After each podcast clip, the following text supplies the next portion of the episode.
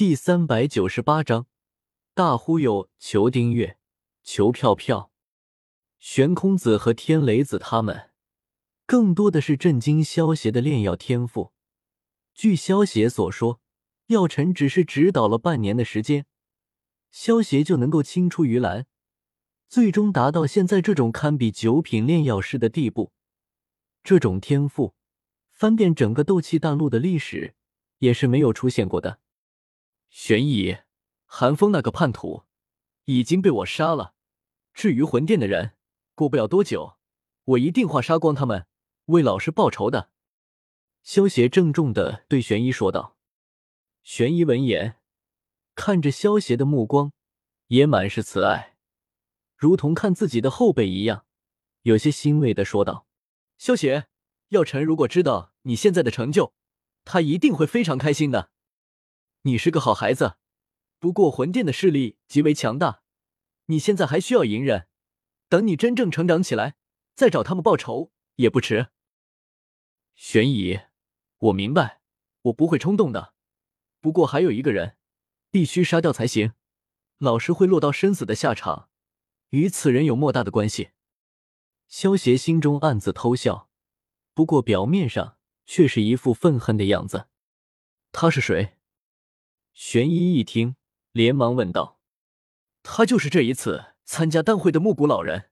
当初要不是他挑拨寒风，寒风说不定也不会对老师下手。”萧邪一脸痛恨的说道：“原来是那个混蛋，他害了药尘，又差点毁了这次的丹会，我非要将他杀了不可。”玄空子，你不是盯着那个家伙的吗？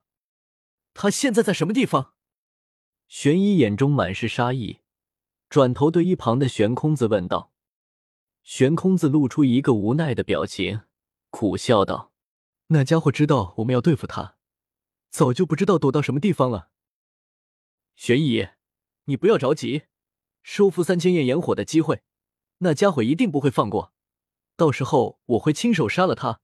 一位老师的在天之灵的，萧邪一副大义凛然的模样，对玄一说道：“看到萧邪这副模样，谁都不可能想到，药尘就是被他给卖了。”玄一也被萧邪的话感动坏了，感动道：“好孩子，药尘他收了你，真是他的福气。”玄空子见到玄一那副伤心的模样，连忙转移话题，指着一旁的天雷子，对萧邪介绍道。这位是天雷子会长。萧协见过天雷子会长。萧协拱了拱手道：“平时不苟言笑的天雷子，也是难得的露出了笑容，对萧协点了点头，笑道：‘这一次多亏丹会，多亏你了，小子，只是做了力所能及的事情罢了。’”萧协连忙谦虚道：“这个老家伙平时可是很少笑的，没想到今天笑了这么多次。”我还有点不适应呢，玄空子在一旁打趣道。天雷子无语的瞪了玄空子一眼，恢复了面无表情的样子。萧邪嘴角一抽，他怎么感觉悬空子有点不靠谱呢？对了，萧邪，这一次你收复三千焰炎火有把握吗？这三千焰炎火被我们三个联手封印了这么久，他又拥有灵智，如果被他脱离了封印，恐怕会疯狂的报复丹塔。又是一个大麻烦。说到正事，玄空子也变得正经了起来，有些严肃的对萧邪问道。萧邪笑道：“别的不敢说，但是收复一个三千焰炎火，还是难不到我的。”那就好，这次就靠你了。玄空子闻言松了一口气。至于进入星域之后，萧邪会不会遇到危险，他一点都不担心。萧协可是连斗圣都杀过的，要担心也是别人该担心。一天后，古界之中，古元听完派出去的族人汇报完这一次丹会的情况，脸色也渐渐变得精彩了起来。丹会虽然是丹塔为了挑选天才炼药师才举行的，不过也并不是所有参加丹会的炼药师都会加入丹塔，这些在丹会上大放异彩。又没有加入丹塔的炼药师，就是其他人势力想要邀请的对象了。所以，对于丹会，像古族这样的势力，也都会关注的。去请十大长老过来。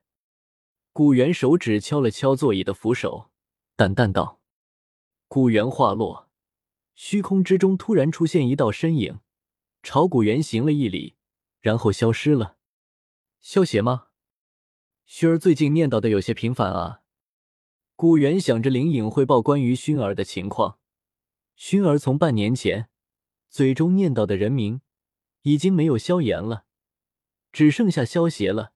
再想到族人汇报的关于这一次的丹会的情况，古元不由了露出了莫名的笑容。族长，你这个时候将我们这十个老家伙叫过来，是有什么重要的事吗？不一会，大厅之中突然凭空出现十道身影，为首的白衣老者不怒自威的看着古元问道：“大长老莫急，诸位长老先坐下。”我再给各位慢慢道来。古元对十大长老笑道：“虽然古元是古族的族长，但是古族也不是他的一堂之言。眼前的这十大长老聚集在一起的威势，也不比他这位族长差到哪去。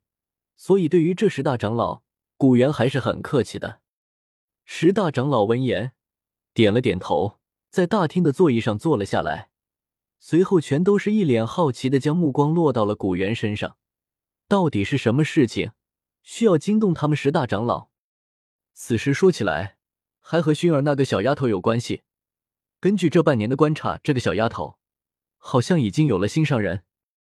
古元有些无奈的摇了摇头，道：“大长老嘴角一抽，有些无语的说道：‘族长，你让我们过来，该不会就是为了这事吧？’”大长老，你先莫急，我倒是有些好奇，到底是什么人能够入了薰儿这个小丫头的法眼？